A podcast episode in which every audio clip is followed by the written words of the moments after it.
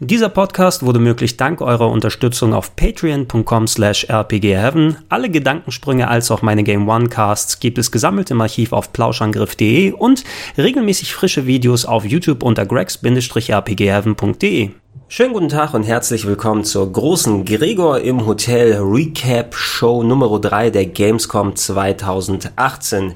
Ja, heute noch eine Show und morgen eine zum Abschluss. Dann werde ich sehr, sehr viele Titel auf der Gamescom gesehen und für euch besprochen haben. Und ey, die ersten beiden Tage hatten wirklich ihre Highlights, ihre Überraschungen, die ich mir angucken konnte. Ein paar Sachen, die vielleicht nicht ganz so überzeugt haben und sehr ähnlich, zumindest in dieser Varianz geht es am dritten Tag weiter. Da habe ich ein paar paar ganz große Hämmer gesehen, ein paar ganz große Überraschungen, ein paar Sachen, die vielleicht nicht ganz so das äh, gegeben haben, was ich erwartet habe. Unter anderem war ich heute bei Nintendo. Ja, Nintendo hat natürlich auch äh, etliches an Line-Up hier auf dem Stand. Äh, bin ich kurz rumgelaufen, da gab's äh, ja natürlich sehr, sehr große Schlangen. Alle Leute wollen bei Nintendo sich Stuff angucken. Unter anderem, ja, auf dem Showfloor konnte man zum Beispiel neueste Splatoon-Sachen sich äh, angucken. Äh, es gab einen ganz großen Smash Brothers äh, Ultimate-Bereich, wo viele Leute dann gegeneinander auch spielen konnten. Äh, eine Ecke, die extra dafür äh, ausgelegt war, die Nindies zu spielen, die Indie-Titel, die bei Nintendo erscheinen werden, jetzt vortrefflich auf äh, der Switch natürlich, äh, vor ja, vor ein paar Jahren und im letzten Jahr sogar auch noch, war ja noch eine wesentlich größere Präsenz an 3DS angedacht. Ähm, jetzt gab es bei Nintendo Backstage ein bisschen was anderes an Titeln zu sehen, äh, zwar auch ein paar, die auf dem Showfloor waren, ähm, gar nichts mehr zum Nintendo 3DS, ein klein wenig überraschend, da ja, eigentlich ist der Nintendo 3DS ja jetzt schon seine sieben Jährchen alt und man würde sagen sowieso ja, danke für den Fisch und äh, macht's gut, äh, ihr kleinen alten Handhelds. Aber Nintendo plant ja auch noch einige Titel, die darauf äh, erscheinen werden. Äh, in Bälde im Oktober soll es soweit sein, äh, wenn ich mich recht entsinne, kommt das Remake, Remaster, wie man es immer auch nennen will, zu Luigi's Mansion von GameCube auf den Nintendo 3DS und da habe ich ein bisschen drauf gehofft, mir das anschauen zu können, aber es gab gar keine Präsenz des Nintendo 3DS 3 DS. Dafür eben einiges für die Switch und davon auch einiges Richtiges. Äh, Smash Brothers habe ich gerade erwähnt.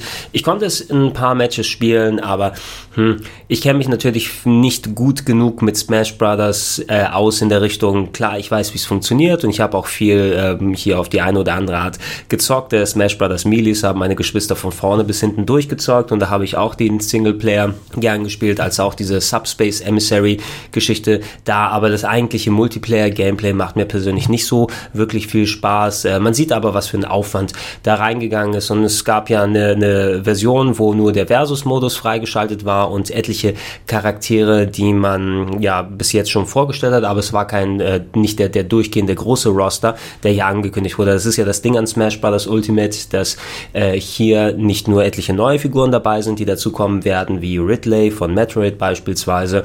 Und äh, es wurde auch angekündigt, ja, dass Simon Belmont aus Castlevania äh, äh, mit am Start sein wird. Ähm, Alucard als Assist Trophy noch dazu kommt. Äh, ich habe ein bisschen nach seinem Bellman hier gesucht, aber der war noch nicht dabei. Ridley konnte man auswählen und eine Auswahl aus eben den Charakteren, die zurückkommen. Ich habe einmal mit Link aus Breath of the Wild gespielt und einmal äh, mit äh, Solid Snake ich glaube, das letzte Mal, wo der dabei war, müsste ja Smash Brothers Brawl gewesen sein. Und ich kann da nicht viel mehr sagen, außer es sieht aus wie Smash Brothers und spielt sich auch wie Smash Brothers. Ne? Hier natürlich äh, mit, wir haben es mit äh, den äh, Pro-Controllern gespielt, äh, jetzt nicht mit den Joy-Cons. Ich denke, da dürfte es wahrscheinlich noch mal ein bisschen schwieriger sein, weil du brauchst schon ja, ein vernünftiges Steuerkreuz und richtige Eingabemöglichkeiten, um da deine Manöver auch zu machen. Für jemanden, der eben nicht so richtig damit vertraut ist, sah es auch wieder sehr überfrachtet mit vielen Effekten aus aus, aber ich denke, die Leute, die auch Smash Brothers abfahren, die können dann auch die Sachen richtig lesen, die auf dem Bildschirm abgehen. Und ähm, ja, wenn der Name schon sagt, Smash Brothers Ultimate, Ultimate, äh, dann äh, kann ich mir sehr gut vorstellen, dass auch das das Spiel wird, wo äh, Masahiro Sakurai, der Entwicklerchef äh, von Smash Brothers, dann sagt, okay, jetzt habe ich euch alles gegeben was ich euch in Smash Brothers Sachen geben kann. Das ist das Ende von meiner Seite aus. Das Spiel wird jetzt so lange befüttert mit äh, Zusatzcharakteren, da können noch und nöcher ihr euch da dran setzen, aber das ist das Spiel, was ihr euch holen sollt und die Leute werden auch zufrieden sein. Ich hoffe ein bisschen mehr auf mehr Singleplayer-Stuff für mich, weil da würde ich gerne noch irgendwie noch mal ein paar Level mit seinem Belmont oder solche Geschichten spielen wollen. Ich finde die Interpretation ganz cool, die Nintendo von Fremdcharakteren macht. Die haben einen coolen Sonic getroffen, die haben äh, Mega Man besser aussehen lassen als viele der offiziellen Produkte und eben auch der, ja, der Look, den sie mit Simon Bellman, Bellman jetzt gefunden haben, ey, da würde ich mir wirklich echt Castlevania wünschen in dem Look, tatsächlich in dem 2,5D. Das sah um einiges ansprechender aus, als wir jetzt beispielsweise mit Bloodstains ähm, Ritual of the Night zu sehen bekommen haben, was ja dann eher das inoffizielle Castlevania ist und Nintendo macht es einfach irgendwie immer ein bisschen richtiger. Ich weiß nicht, wo das herkommt. Äh, wir konnten auch äh, ein paar Runden Mario Party spielen. Jetzt nicht das eigentliche Spiel, oder Super Mario Party heißt es ja auf der Switch.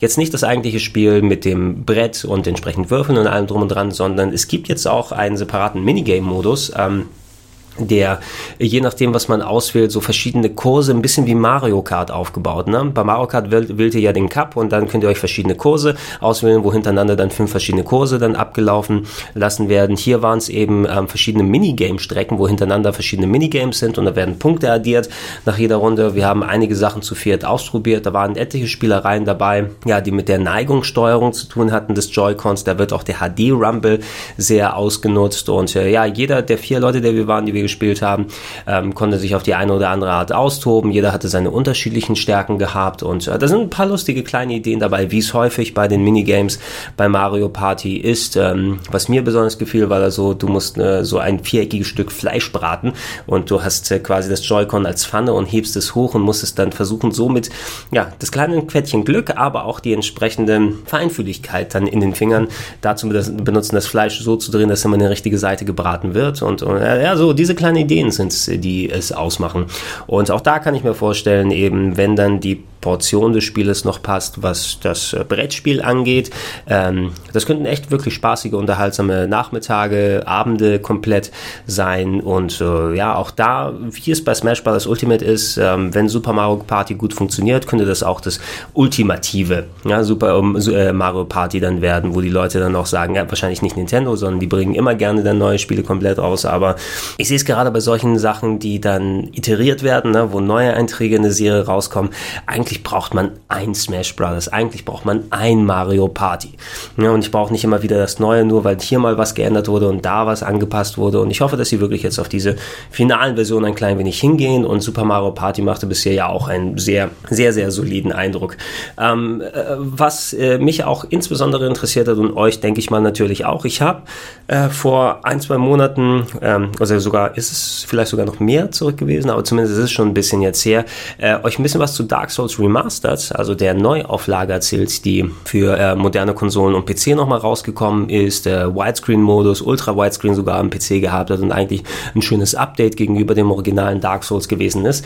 Eine Variante, die ja angekündigt war, die war zum Release nicht zu sehen, nämlich das äh, Dark Souls Remastered für die Nintendo Switch und ich habe es spielen können. Ja, es war tatsächlich da im Handheld-Modus konnte ich es ausprobieren, nicht am Fernseher. Also ich weiß nicht, ob es da noch mal ein paar Unterschiede gibt, dass da irgendwie Ressourcen frei werden. Häufig ist es ja so, dass ähm, solche Games ja ähm, äh, so ein paar Trade-offs haben. Ne? Wenn ihr Switch-Spiele am Fernseher spielt, dann äh, dadurch, dass da ein fester Stromanschluss ist, äh, kann die Konsole ein bisschen mehr Leistung abfahren ne? und dadurch äh, kann gegebenenfalls die Framerate ein bisschen, sein, äh, bisschen besser sein als verglichen, wenn du das gleiche Spiel im Handheld Handheld-Modus spielst. Ähm, dafür wird dann eben an der Auflösung im Handheld-Modus ein bisschen runtergedreht, eventuell die Framerate funktioniert weniger einfach, damit die Batterie nicht so schnell leer wird, ne, verglichen mit äh, dem stationären Modus am Fernseher. Und deshalb gibt es da einige Unterschiede. Gerade sowas wie äh, Xenoblade 2 zum Beispiel hat sich enorm anders angefühlt am Fernseher und am, am äh, im Handheld-Modus, wenn du das so in der Hand gehabt hast. Gerade was die Auflösung angeht und Detailgrad und wie sich manches so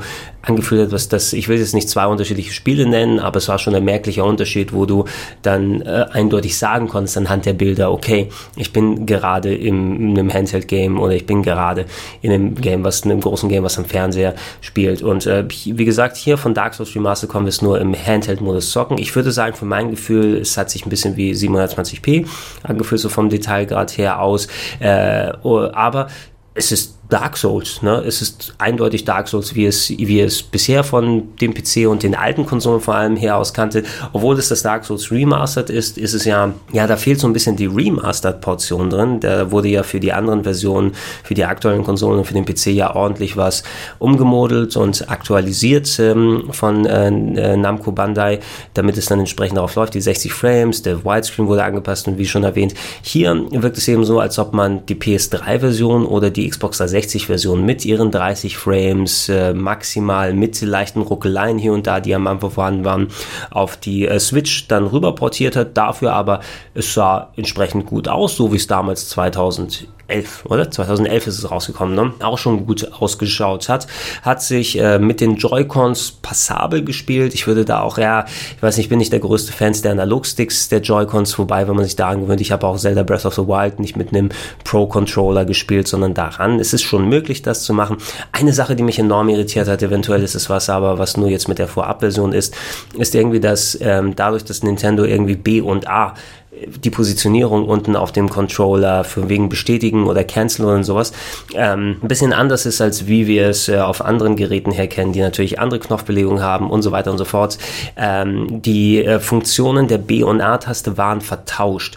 Äh, ich habe jetzt nicht im Menü sehen können, wo ich das umstellen kann. Eventuell gibt es diese Option da irgendwo, aber ähm, ich dachte eigentlich, ey, ich weiß Dark Souls, gib mir einen Controller in die Hand und ich kann den Knopf drücken zum Laufen, den zum Benutzen und sowas. Und das hat mich ein bisschen wirklich durcheinander gebracht im Bewegen, weil da die B-Taste Taste hier zum Bestätigen jetzt gewesen ist, die auf der linken Seite unten oder besser auf der unteren Seite, wenn ihr euch das Steuerkreuz äh, der Knöpfe da anguckt, dann ist und, und die Cancel und andere Taste auf, den, auf, auf A gelegt wurde, was dann Kreis zum Beispiel im PlayStation-Äquivalent ist und, und ich hatte das Gefühl, dass da die Funktionen eben vertauscht gewesen sind und ich ein ums andere Mal nicht richtig meine Aktion ausführen kann. Ansonsten alles das Übliche, wie ihr es kennt, die Grafik, wie gesagt, meist 30 Frames mit ein bisschen Ruckeleien, hat sich echt angefühlt wie ein PlayStation 3 Spiel, aber es ist auch vollkommen in Ordnung.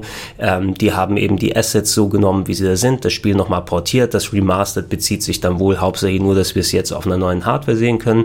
Ich habe den kompletten Anfang mal gespielt, um Anfang ein Gefühl zu dafür zu bekommen, bis man dann äh, hier beim Firelink Shrine landet. Bin ein bisschen in Undead Burg reingegangen, einfach da hin und her, Feuereffekte und ich habe da keine großen Hakeleien oder sowas gemerkt. Für das Anfangsgebiet eben kann sein, dass das noch anders ausschaut. Ich bin mir nicht sicher, ob die Switch dann mit diesem Port auch bleibt Town, ähm, Schandstadt auf Deutsch, was ja der, der berühmte Punkt ist, wo das Spiel richtig anfängt zu leiden. Framerate technisch egal, teilweise wie zum Beispiel früher bei der alten Version dein PC stark gewesen ist. Du hattest trotzdem leichte Ruckeleien dann bei, bei der Blighttown und hier könnte es dann wieder vielleicht analog zu den alten Konsolen dann fast zu einer 10 Frames Geschichte dann werden in bestimmten Bereichen. Okay, vermag ich jetzt nicht zu sagen. Ich würde hoffen, dass es zumindest in dem Part eher der Remastered-Version entspricht, bei der es überhaupt keinen Unterschied macht, wo ihr seid und es immer stabile Frame-Anzahl gewesen ist aber ansonsten, hey, ähm, sie haben wohl die Probleme, die sie gehabt haben, das, die haben sich am Anfang nicht geäußert. Der, der Grund, warum sie diesen Port dann entsprechend verschoben haben und später herausbringen.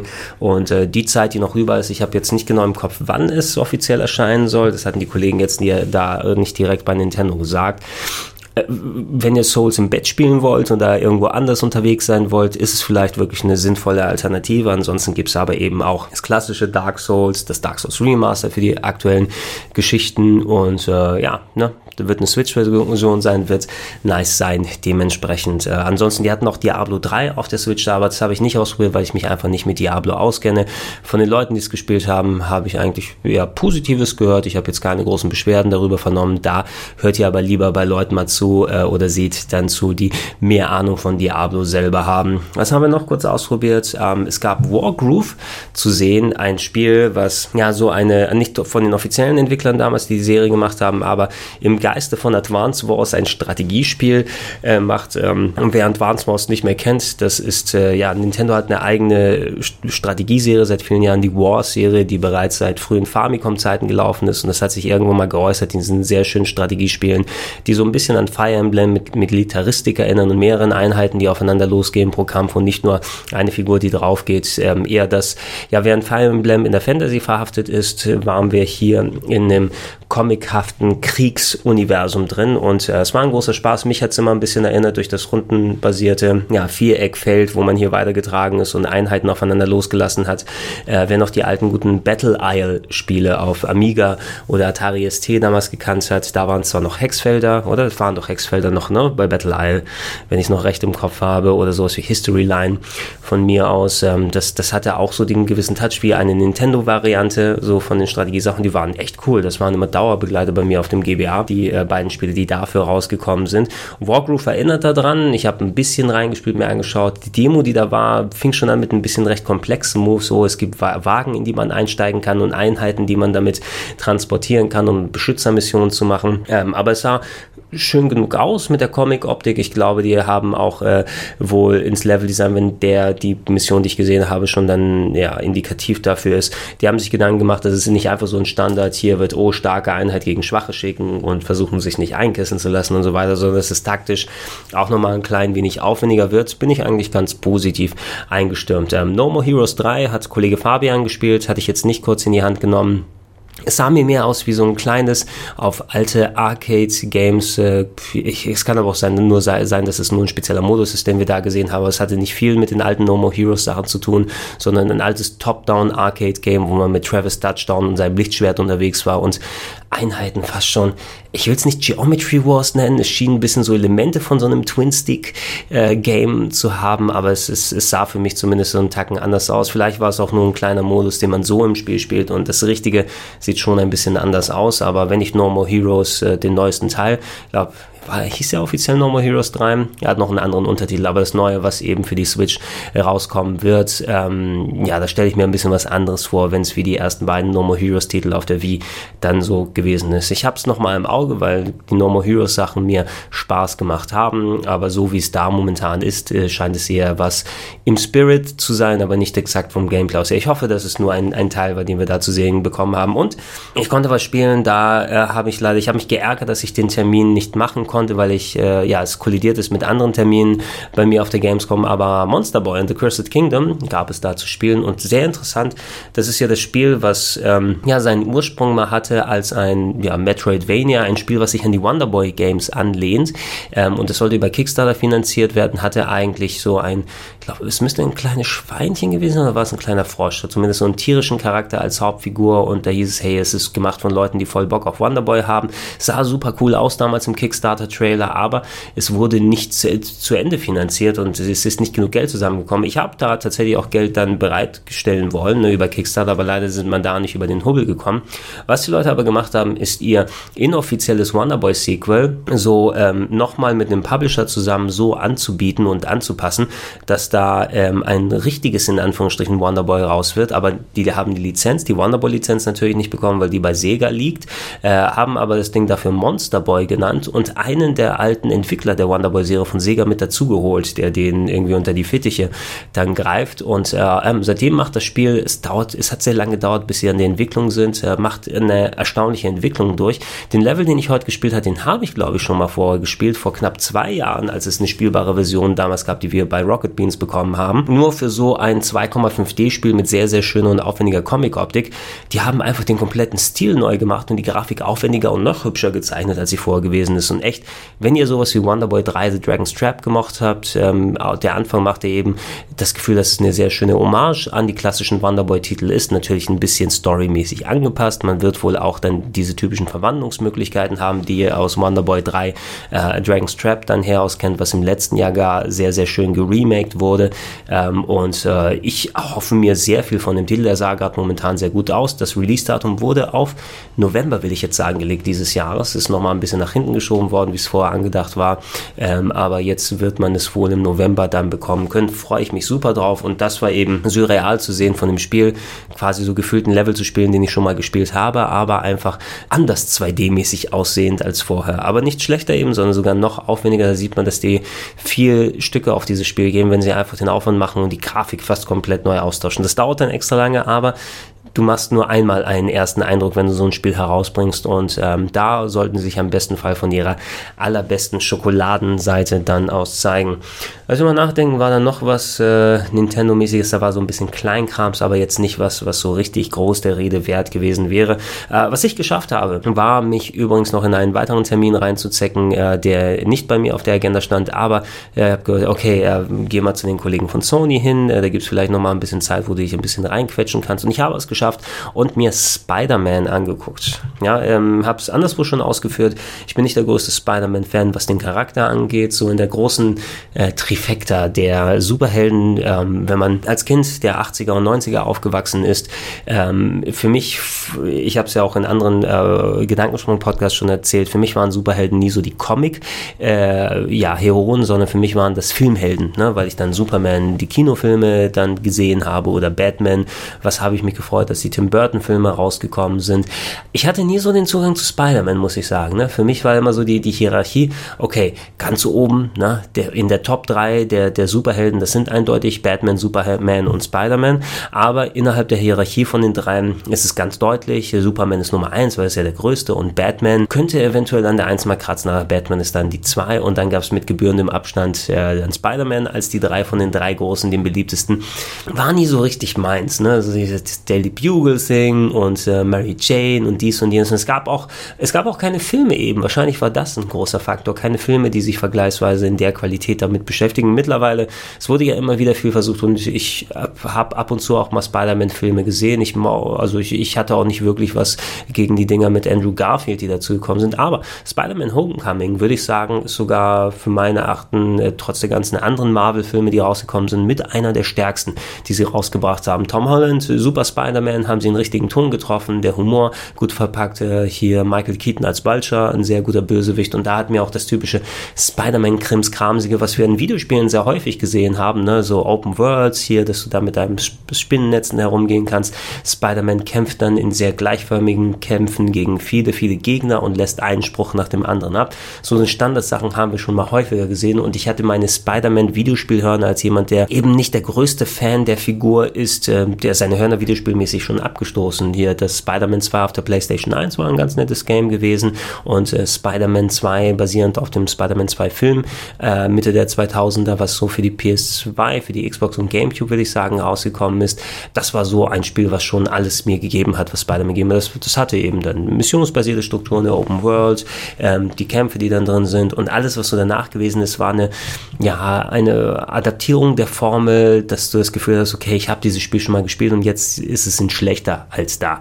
Spider-Man von Insomniac Games jetzt, äh, man sieht es dadurch, dass es ein super wichtiger Titel von Sony ist, war zweimal das letzte Spiel auf der E3, ist jetzt das einzig große Spiel, was Sony hier auf der e äh, Gamescom 2018 zeigt. Ansonsten sind es nur eine Handvoll VR-Titel, die präsentiert werden. Hat mit Insomniac ein gutes Team dahinter und man sieht den Unterschied tatsächlich, dass so eine eigentlich ausgelutschte Idee wie ein Spider-Man-Spiel zu machen, wenn du einen guten Entwickler hast, der auch noch ordentlich Budget dahinter hat, äh, dieses Spiel sieht gut aus, es spielt sich gut, das Design der Stadt äh, fühlt sich auch auch gut an, als auch das äh, hier Tra der Traversal, die Bewegung durch die Spinnennetze, durch die, das New York, wo man da unterwegs ist mit seinen quadratischen Straßenzügen, ist natürlich perfekt dafür geeignet, dass man lange, weite Häuserschluchten sieht und sich dann gefühlt ähm, organisch mit den Spinnennetzen von einem Part zum anderen sich da schwingt, Sachen hier verfolgt und so. Und alleine das äh, Fortbewegen in der Stadt, das sah gut aus, hat Spaß gemacht, die haben wohl storymäßig ein paar Twists gefunden, den, den, den, den das Spiel hier ein bisschen, ja, nicht unbedingt ganz nah an Spider-Man Homecoming zu machen. So, so gut haben sich jetzt die Dialoge und Cutscenes und alles nicht angefühlt. Die deutsche äh, Synchro war auch ganz passabel. Ich weiß aber nicht, ob ich da potenziell vielleicht nicht doch lieber auf Englisch schalten sollte, wenn das äh, letzten Endes da ist, weil es einfach nochmal ein bisschen anderen Knack hat. Ne? Äh, das, das hat nochmal ein bisschen mehr Biss, wenn man das in, in, in den englischen Formulierungen her aus hat. Ähm, Spider-Man soll wohl ein bisschen älter sein, hier als sonst so in, Mitte 20, in seinen Mitte 20ern, hat äh, also nicht hier das direkte Trauma mit dem Tod von Onkel Ben und, und äh, ist äh, jetzt hier im irgendein Problem hatte mit Wilson Fisk als Bösewicht und äh, versucht äh, seinen ähm, Donald Trump-artigen Turm zu infiltrieren, wo, wo er sich äh, der Polizei entziehen will und klettert dieses Gebäude innerhalb des Gebäudes hoch, während die Polizisten dann nebenbei versuchen ganz nach oben zu kommen und Wilson Fisk dann zu stellen. Äh, es macht spielerisch Bock. Ne? Äh, das Kampfsystem ist wirklich sehr nah dran an Batman. Es hat fast mehr auch was äh, so akrobatisches, tanzmäßiges drin gehabt. Ihr habt die Möglichkeit, A, zu schlagen mit Spider-Man, gedrückt halten könnt ihr Leute in die Luft hauen und dann Luftkombos machen.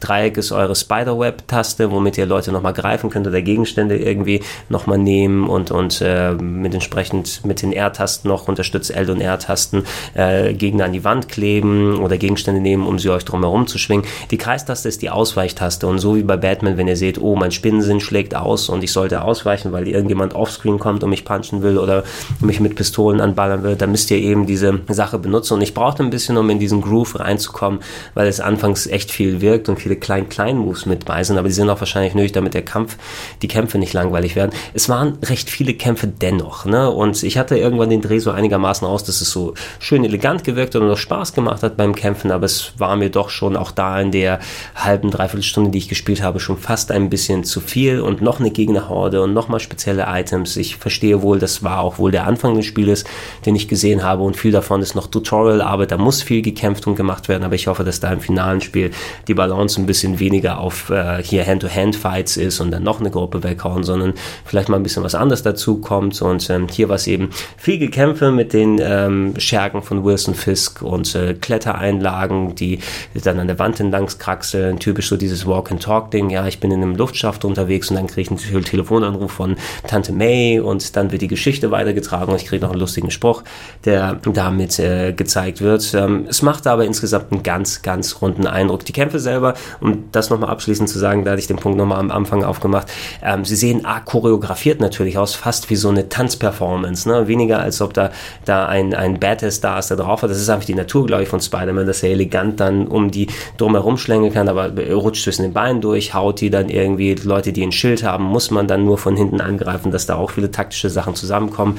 Ähm, aber es, es hat ein bisschen was wirklich von der Tanzperformance, weil das alles sehr elegant wirkt, ne? wie man da auf die Fresse haut. Muss mal gucken, ob das vielleicht kontraproduktiv ist auf Dauer. Ansonsten vertraue ich da auf Insomniac. Mir hat die Anspielsession auf jeden Fall schon mehr besseren Eindruck vom Spiel gegeben als all die Videos und E3-Präsentationen, die man hatte. Ich bin jetzt nicht so gehypt, als wenn jetzt äh, die Batman-Videospielserie jetzt sagt, ey, jetzt wollen wir wieder mal ein richtiges Spiel nach Arkham Asylum machen, ne? weil das war das exemplarische Beispiel, wo ein Comic-Superheld einfach jetzt auch ein richtig geiles Videospiel an die Hand bekommen hat. Äh, ich, ich könnte mir vorstellen, dass ich auch meinen Spaß mit dem Spider-Man-Spiel haben werde und das, äh, die, das Gefühl der Ausgelutschtheit des Prinzips äh, dann nicht so stark für mich wiegt, einfach weil du eine gute Interpretation, eine gute technische Umsetzung, ein, ein gutes Team dahinter hast, die wissen, was sie tun und dann auch darauf achten werden, dass die Abwechslung ist. Vielleicht wird es ja auch wirklich ein, ein, eines meiner liebsten Spiele des Jahres. Äh, ist ja nicht mehr allzu lange hin im September,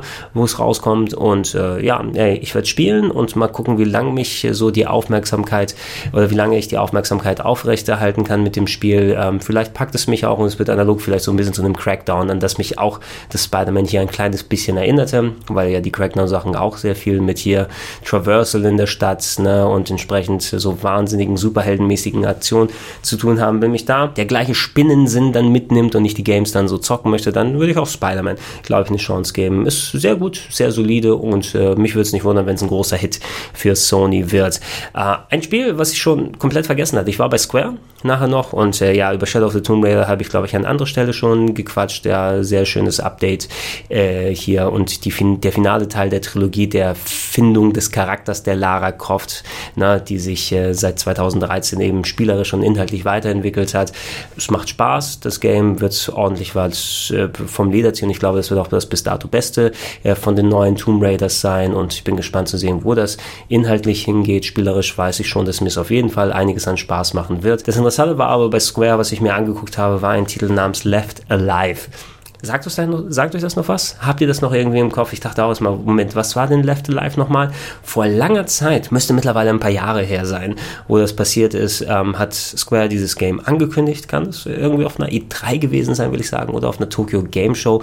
Und äh, Left Alive äh, hat äh, Reden von sich gemacht, weil es Charakterdesigns von Yoji Shinkawa äh, dann benutzt. Vor allem kann man es im Logo, im Cover quasi sehen. Ähm, Yoji Shinkawa ist der Künstler, der die Metal Gear Serie mit Hideo Kojima quasi mitbefördert hat, der diese sehr eigenständigen und, und äh, Erkennungswerten äh, ja, äh, Designs gemacht hat, wie die frühen Cover gewesen sind, die Artworks der Metal Gear Solid Games, hat hier in Left Alive seinen Stil dann drüber gemacht, aber Left Alive ist kein Metal Gear Solid Titel, irgendwie die Lizenz ist nicht rübergekommen, sondern Left Alive ist ein Titel aus dem Front Mission Universum. Und Front Mission ist eigentlich eine sehr schöne Serie gewesen, seit Mitte der 90er in Japan rausgekommen, zuerst auf dem Super Nintendo, ich habe den Playstation Teil, den Front Mission Mission 3 sehr, sehr gerne gespielt und mir sogar Front Mission 5 in der japanischen Fassung importiert auf der PS2, um da es mit einem ähm, English-Patch zu spielen. Äh, Front Mission war früher eine Strategie-Rollenspielserie, im Endeffekt äh, Final Fantasy Tactics mit Mechas oder Wanzer, wie sie hier heißen. Ne? Ein, ein Strategie-rundenbasiertes Strategie-Game, Strategie-RPG und äh, mit verschiedenen Story-Wendungen und, und Strängen, die man verfolgen kann. Und gerade Front Mission 3 auf der PlayStation 1 haben wir super viel Fun gemacht damals. Aber die Serie als so Mecha-Strategie-Game. Ja, sie haben irgendwann aufgehört, neue Spiele da so zu produzieren. Es gab 2010, will ich jetzt sagen, mit Front Mission Evolved einen weiteren Eintrag, der aber kein Strategie-RPG aus der Serie gemacht hat, sondern eher ein Third-Person-Mecha-Shooter-Brawler irgendwie, also mit dem Mecha unterwegs sein und es ordentlich knallen lassen.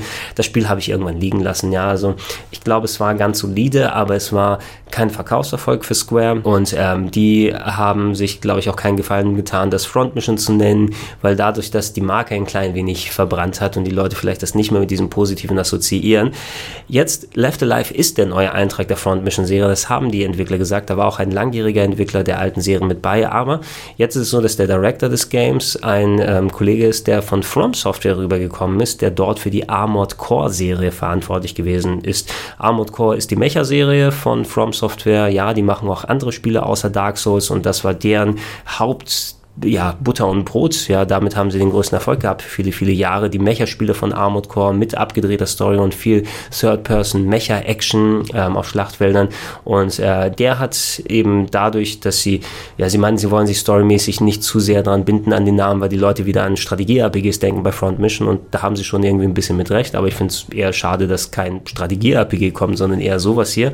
Ähm, war eine Mixtur aus Third-Person-Shooter mit Schleichelementen, mit Crafting, mit Waffen. Man ist irgendwie in einer Location, wo Krieg ausgebrochen ist und versucht daraus zu flüchten und Zivilisten zu retten. Ein Story-System, wo man irgendwie äh, wichtige Entscheidungen treffen muss, um Leute dann zu retten und in Schutzbunker mit rüberzubringen. Ähm, es gibt diese Sequenzen, die eben Third-Person-mäßig in beengteren Räumen sind, wobei es verschiedene Lösungswege für die Mission geben soll und dazu natürlich die äh, erwartungsgemäße Wanzer-Sektion, wo man in große Wanzer, die Walking-Panzer reinsteigen kann, die ich übrigens ganz cool in der Hinsicht fand, dass der obere Teil und der untere Teil hier an der Hüfte quasi separat arbeiten und äh, man mit dem Oberkörper zum Beispiel nach Norden zielen kann, aber parallel einfach sich der Unterkörper sich nach Südosten dreht und dann nach hier hingeht. Das sah visuell sehr, sehr hübsch aus mit den Wanzern und clever jedenfalls. Ne? Also hübsch immer relativ, aber es sah clever aus und, und solche Ideen finde ich ganz gerne. Und da ist man in, in dem Modus, äh, ja, in ich würde sagen, ganz normal Echtzeitkämpfen rumgelaufen auf einem Areal und hat da Wanzer gegeneinander kämpfen lassen, was so ein bisschen erinnert hat an die ähm, großen Bildschirme, wenn man ja bei dem Strategie-RPG auf Einheiten aufeinander getroffen ist, dann wurde in eine Animation umgeschaltet, wo dann Polygonwanzer gegeneinander, der eine ballert, dann wird umgeschnitten und der andere ballert. Hier wirkt es so, dass man so die Bildsprache ein bisschen erhalten wollte, aber es eigentlich Echtzeit mit Special Moves ist. Und hm, ich weiß nicht, die Mischung macht es irgendwie nicht so richtig für mich. Vor allem, weil gerade die Third-Person äh, Parts, ne, wo man in den Gängen unterwegs gewesen ist und da Waffen gelegt hat und Covershooting gemacht hat. Es wirkt irgendwie wie ein vergleichsweise niedriger gebudgetes Game, was es wohl auch ist. Und da ist ja auch nicht so richtig Verwerfliches dran. Ich hatte vielleicht das Pech und das ist keine gute Analogie in der Hinsicht, weil das ist sehr unfair dann Left Alive gegenüber. Aber ich habe gestern eben Cyberpunk gesehen ne? und Cyberpunk ist eines der Spiele, was am meisten Aufwand und am meisten Arbeit und am meisten Budget reinbekommen hat. Und was die in dem Probelevel, den ich gesehen habe, an Gunplay reingetan haben, an so Crafting-Sachen, an Sachen, die äh, passieren mit ähm, ja, Varianz im Leveldesign und äh, wie sieht's mit Shootouts und so weiter aus. Klar, viel Budget bei Cyberpunk und da ist es eine Ego-Perspektive als eine Third Person, aber dagegen wirkte das, was, was wir da zu sehen bekommen haben, worauf die Entwickler auch bestimmt dann stolz sind, ja, okay, dann könnt ihr das craften und da eine Waffe machen und dann gehen realistisch mit Physikeffekten Feuer auf Gegner über, wenn er was anzündet. Es wirkte vergleichsweise eher simpel, ne? wenn man gerade diese Barrage von Cyberpunk mitgenommen hat, was so Gunplay und Shooting und alles und so da angeht und ich weiß nicht, ne, visuell war es in Ordnung, spielerisch sah es in Ordnung aus. Ich mag die Front Mission Reihe, aber mehr als Strategieserie eben. Mich müsste Left Alive nochmal konkret überzeugen, dass ich dem eine Chance gebe. Ich würde, glaube ich, potenziell reingucken, aber Ähm, ich bin leider eben jemand, der aus der Strategie-RPG-Ecke kommt und ähm, hey, was will ich nicht tun für ein richtiges Front Mission 6? Ne? Beispielsweise was mit aufwendiger Optik, aber auch mit Strategie, mit rundbasierter Strategie dann arbeitet und keine Echtzeitelemente drin hat. Der Typ von Armored Core weiß wahrscheinlich Bescheid, äh, was er macht und, und gibt seine Expertise dafür, dass da sowas Gutes bei entsteht. Aber von meiner Seite aus hätte es auch nicht sein müssen. Ne? Und über einen Titel möchte ich noch sprechen, ähm, den habe ich dann auch nochmal in Ausführlichkeit sehen können, leider nicht spielen können, ist Biomutant, ja, von einem kleinen Team aus Schweden, äh, was aus, äh, da sind eine Handvoll Leute mit bei, die früher bei äh, Avalanche Studios dabei waren, die unter anderem die frühen Just Cause Titel gemacht haben, also die schön mit Open World Action sich auskennen.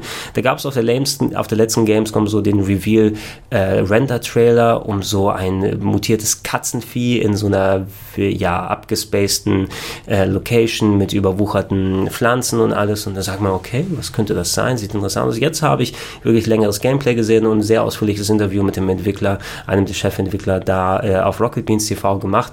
Es ist ein Action-Adventure, orientiert sich, na, nicht direkt orientiert so in der Hinsicht, aber man kann es eventuell vergleichen mit moderneren Action-Adventures wie Horizon Zero Dawn oder Zelda Breath of the Wild, einfach was die Größe der Welt angeht und der Interaktionsmöglichkeiten, die man hat.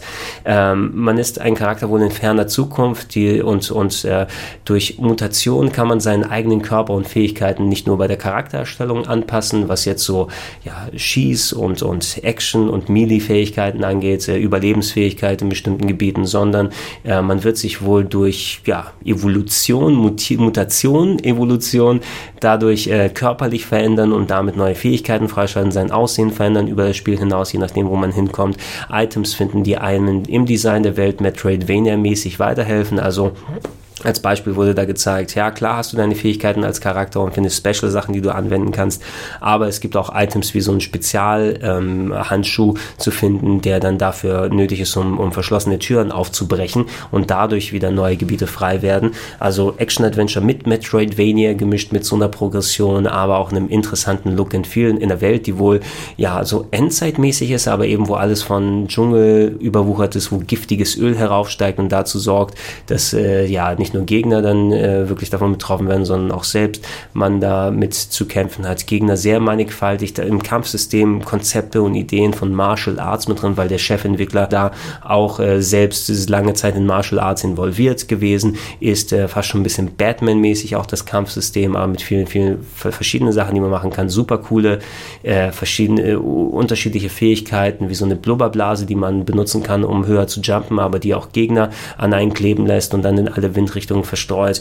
Äh, es war wirklich so eine Barrage an Ideen und wirklich abgespaceden, abgedrehten Sachen, wo man mit einem größeren Studio, es ist ein kleines Team, 18 Mann haben sie gesagt, ne, die waren vorher 13 und haben aufgestockt und arbeiten seit einiger Zeit dran, aber es wirkt wie ein Spiel, wo viel mehr Leute als nur 18 Mann daran gearbeitet haben, 18 Personen, die dafür zuständig sind. Äh, sah aus wie wirklich ein sehr eigenständiges Action-Adventure mit dem Look and Feel, mit äh, keiner Scheu davor, auch mal abstruse Ideen zu haben. Ne? Es geht auch irgendwie storymäßig wohl zusätzlich um einen Weltenbaum, der natürlich für das Wohl der Welt zuständig ist, übernommen aus der nordischen Mythologie und es gibt an seinen fünf Wurzeln Monster, die man besiegen kann, um dem Baum wieder Kraft zurückzugeben. Wir haben auch so einen Bossfight mit einem dieser Monster gesehen, das äh, in den verschiedenen Stufen auf einmal angefangen hat, zwischendurch einen zu essen und dann muss man innerhalb dieses Monsters der Magen Magensäure entkommen und sein Herz kaputt hauen.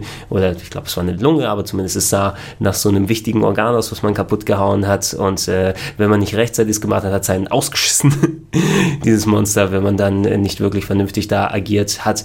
Äh, wirklich abgedrehte, abgespacede Ideen, sah aber cool genug aus. Es wird viel davon abhängen, ob die ganzen verschiedenen Fähigkeiten, die Progression wirklich so zusammenkommen, wie die Entwickler es sehen.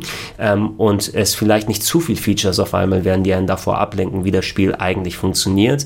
Äh, und eben, ja, ne, äh, ob einfach die, die, die Welt interessant genug designt wird und, und man äh, die, das Absurde nicht hinderlich gegenüber dem ist, wie das Spiel sich spielt. Ne? Weil manchmal hast du auch ein bisschen zu viel des Guten und das habe ich den Entwickler auch nochmal gefragt und ich glaube, die haben das auch präsent. Du kannst nicht einfach nur immer Idee auf Idee auf Idee auf Idee packen. Die wäre zwar vielleicht cool, aber ab und zu musst du auch mal ein bisschen was rausnehmen, weil du einfach auch anderen Teilen mal Luft zum Atmen lassen musst. Ne? Und äh, wenn ich so das Gefühl habe, ey, ich spiele spiele diese Spiele, aber ich bin permanent nur, das ist ein neues Feature, das kommt wieder dazu, oh, ich habe schon wieder längst vergessen, wie man es dann macht, weil ich 500 andere Sachen lernen musste. Vielleicht wäre das was, was mich dann davon abhält hält, es zu spielen, aber es sah halt visuell interessant aus, spielerisch interessant und wenn eben, wie gesagt, Leveldesign und andere Sachen noch passen, ist es mal was anderes im Action-Adventure-Bereich. Ne? Es könnte vielleicht auch was sein, was äh, wofür ich einen potenziellen Platz hier in meiner Top 101 der besten Action-Adventures gerne erhalten äh, wollen würde. Also von mir aus, äh, es soll, wann soll es erscheinen? 2019, glaube ich, wurde es nochmal ein bisschen hier hingeschoben, aber dann soll es dann auch rauskommen, werde ich es ausprobieren und wenn es da reinpasst, fällt es ja in die Periode, wo ich die Top 101 der besten Action-Adventures mache. Da übrigens für Leute, die ihr jetzt zuhört, äh, Sonntag wird der erste Eintrag sein mit Platz 101. Äh, die Leute, die mich auf patreon.com slash rpgheaven unterstützen, werden sogar ein paar Tage vorher die Chance haben, ähm, da reinzugucken und reinzuhören in den Eintrag über die Patreon-Seite da hinaus. Ansonsten aber, selbst wenn ihr das nicht vorab machen könnt und erst Sonntag dann äh, zuschaut, äh, ich werde natürlich auch nochmal morgen, weil ich nochmal einen ausführlichen Tag auf der Gamescom mit vielen Terminen habe, noch frische Eindrücke haben, die ich in, in einem letzten Gedankensprung-Podcast hier für euch zusammenfasse. Im besten Fall kommt der am Samstag dann raus und äh, ja, habe hoffentlich dann erfolgreich diese Gamescom-Woche hinter mich gebracht. Ansonsten ja, findet ihr aktuelle Videos weiterhin auf gregs-rpgheaven.de. Äh, Podcast-Archivs werden aufgebaut auf plauschangriff.de und natürlich die Patreon-Seite habe ich erwähnt auf patreon.com slash rpgheaven, wenn ihr mich entsprechend supporten wollt. Ähm, ich hoffe, ja, ey, bisher waren das ordentlich lange Podcasts, hier länger als ich eigentlich gedacht und erwartet habe, aber ich habe meine Meinung entsprechend ausgesagt, wenn ich die Gelegenheit äh, bekomme, diese hier auch noch mal in videotechnischer Form dann nach der Gamescom aufzubereiten, werde ich es noch versuchen oder ich gucke mal, ob ich vielleicht euch noch mal ein bisschen was abschließend zusammenbauen kann. Bis dahin aber, ich war der Gregor, ich bedanke mich fürs Zuhören und bis zum nächsten Mal. Tschüss.